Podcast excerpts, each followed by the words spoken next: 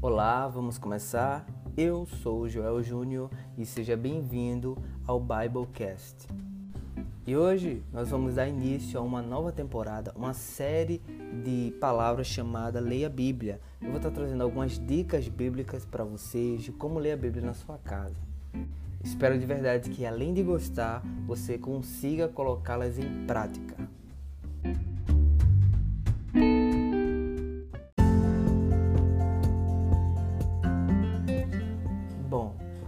O plano de hoje é te trazer três dicas que vão te ajudar, seja numa leitura devocional, numa leitura informativa ou até mesmo numa leitura teológica, se você for preparar alguma mensagem ou algo do tipo. E eu queria começar com ela, que é uma das principais dicas de qualquer leitor da Bíblia, qualquer leitor experiente da Bíblia, não deixa de se apegar a essa dica que é o contexto. Primeiro, precisamos entender que existe três tipos de contexto: o contexto imediato, ok? O contexto literário e o contexto geral. E isso no caso da leitura bíblica. Eu vou usar aqui de exemplo um texto bastante conhecido que é Filipenses capítulo 4, verso 13, que todo mundo conhece como tudo posso naquele que me fortalece. Vamos analisar o contexto imediato, que é o primeiro tipo de contexto de Filipenses 4, que é o versículo 12. Diz assim: Sei o que é passar necessidade, sei o que é ter fartura Aprendi o segredo de viver contente em toda e qualquer situação, seja bem alimentado, seja com fome, tendo muito ou passando necessidade. E logo depois vem tudo posso naquele que me fortalece. Daí já temos uma clara ideia de que o apóstolo Paulo não está falando que pode tudo. Tudo que ele quer fazer, ele vai poder porque Deus dá força a ele. Conseguimos entender agora, de acordo com o contexto, que o apóstolo Paulo quer dizer que ele pode passar por qualquer situação porque Deus é a força dele.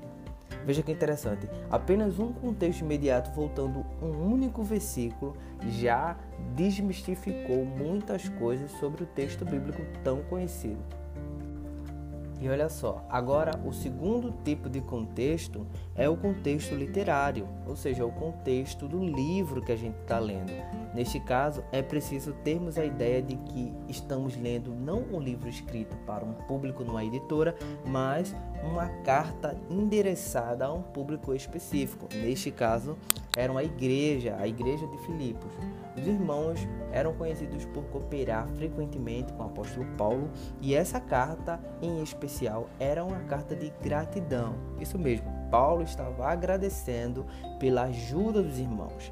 Neste caso, é fácil entender por que Paulo está falando de necessidades, de estar tá passando por todo tipo de circunstância, porque ele realmente estava passando por uma dificuldade, estava em prisão, como nós vemos no início da carta aos Filipenses, que eu estou já fazendo um contexto literário, e aí eu descubro que o apóstolo Paulo estava em dificuldades financeiras e passando por necessidade e a igreja estava cooperando. Então o apóstolo Paulo agradecia e dizia que estava sabia passar por tudo isso é porque Deus estava com ele. Temos uma grande lição de quem sabe passar por pelas diversidades, agradecendo a Deus porque sabe que todo tipo de situação é uma lição de Deus para nossa vida. Muito bem. Agora, vendo o último tipo de contexto, que é um contexto geral, vamos analisar. O contexto geral se trata de toda a dimensão que o personagem ou que o público pode alcançar. Neste caso, é, pode, se, pode se tornar tão geral ao ponto de pegar toda a Bíblia, se o Senhor Deus estiver falando, se o Espírito de Deus estiver falando. Mas se for um personagem temporal, como no caso agora do Paulo, nós podemos ver apenas no contexto geral dele. Vamos lá. Paulo estava afirmando que ele podia fazer qualquer coisa porque Deus estava com ele para ele fazer qualquer coisa? Obviamente não. O apóstolo Paulo ele não tinha nenhum tipo de conduta impulsiva ou de quem agia conforme a sua própria vontade. Então não tem como a gente interpretar como uma frase que se coloca numa tatuagem, feito todo mundo está acostumado, de que eu vou fazer qualquer coisa porque eu sou forte, Deus está me patrocinando para fazer qualquer coisa que eu queira. O apóstolo Paulo não tinha esse tipo de conduta. Pelo contrário, ele vivia dizendo que não faria a vontade dele e muitas outras cartas. Veja, estou fazendo um contexto geral agora. O apóstolo Paulo costumava dizer que queria ir para um lugar, mas Deus estava mandando ele para outro. Ele costumava dizer que ele queria morrer, mas ele tinha que servir a igreja. Então, tinha tantas coisas que ele iria contra a sua própria vontade que dá para entender que esse poder do posso não tem nada a ver com o seu próprio poder, mas no sentido de diversidade. Eu consigo, com a força que Deus me dá, passar por qualquer diversidade. Eu sou fortalecido eu sou capacitado por Deus para passar por qualquer situação. Então, entendido isso, vamos partir para a próxima dica, que é a leitura ou tradução simultânea. É muito importante essa leitura porque nós conseguimos ver em várias traduções agora a amplitude do significado dos textos bíblicos que nós estamos lendo. Né? Agora eu quero usar um outro texto para tentar ampliar um pouco mais o poder dessas dicas. E agora será Romanos capítulo 12. Romanos capítulo 12 e o verso 11. Romanos capítulo 12, verso 11 diz assim: Nunca falte a vocês o zelo, sejam fervorosos no espírito, sirvam ao Senhor. Olha só, eu sempre vou estar lendo aqui inicialmente a leitura, a tradução NVI, porque é que eu costumo usar. Mas simultaneamente eu gosto muito de usar outras duas traduções que são a NVT e a NAA. São duas traduções que ampliam um pouco as palavras e ajudam a entender melhor o significado. Nesse caso, algumas pessoas não estão familiarizadas com duas palavras aqui desse versículo, que é zelo e fervor. Nesse caso está zelo e fervorosos. Né? Diz assim: nunca falte a vocês o zelo, sejam fervorosos no espírito, sirvam ao Senhor. Então, algumas pessoas têm dificuldade de aplicar a palavra a si mesmo porque, infelizmente, não conhece a amplitude do significado de algumas palavras. Então, neste caso, eu vou optar agora por uma comparação de versão com a NVT.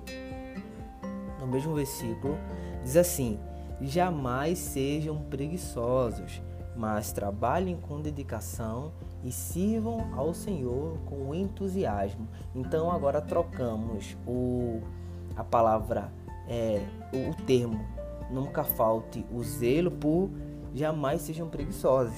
Então a gente consegue entender da maneira um pouco mais clara, um pouco mais popular o que o texto quer falar e em seguida também a palavra fervor no espírito que muita gente não consegue também aplicar e entender. Trocamos a palavra por entusiasmo. Sirvam ao Senhor com entusiasmo. A palavra entusiasmo é, no, na raiz dela significa entusiasmo, que quer dizer com Deus dentro da alma. Então, veja que interessante. Se estar empolgado, estar entusiasmado ou estar apaixonado é um dos atributos de quem é, está cheio do Espírito de Deus ou fervoroso no Espírito de Deus. Percebeu que como essa dica simples já ampliou, já evoluiu a sua compreensão sobre o texto?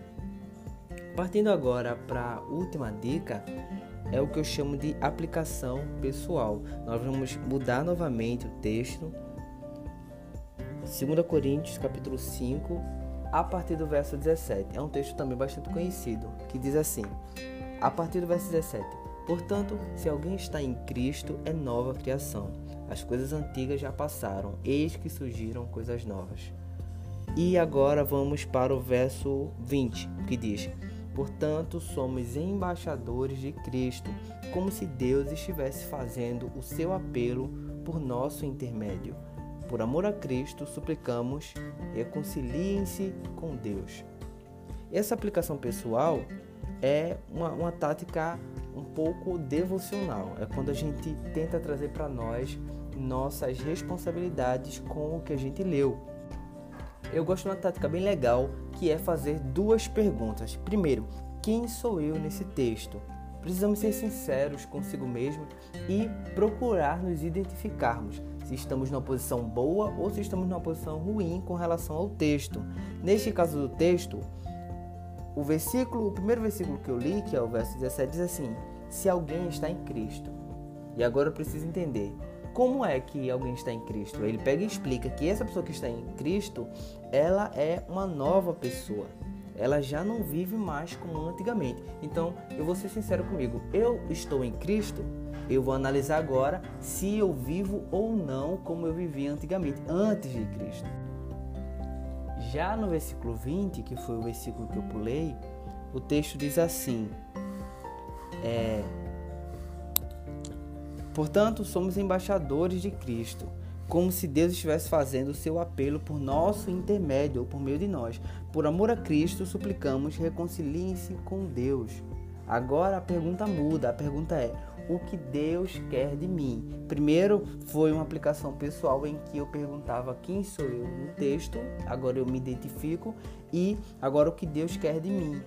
O texto, o versículo 20, ele fala claramente que nós temos um dever. Depois que eu mudo de vida, o que estava no versículo 17, ou se eu estou com uma vida transformada depois de Cristo, eu preciso fazer uma coisa: é passar essa mensagem para os meus irmãos, é dizer para os meus irmãos: reconciliem-se com Deus. É claro que isso aqui é uma maneira ilustrativa de resumir a pregação do Evangelho, que é muito mais do que apenas uma frase. Mas, mais uma vez, nós nos perguntamos, agora dessa vez, o que Deus quer de mim? O que é que Deus espera de mim? Depois de eu me firmar em Cristo, depois de mudar de vida, eu preciso dizer para as pessoas que Deus quer fazer o mesmo na vida delas. Então, independente da vocação, independente do seu talento ou de onde você trabalha, onde você atua com relação ao Evangelho, todos nós temos um dever de testemunhar a transformação de Deus que Ele fez em nossas vidas como algo possível para aquele que nos ouve.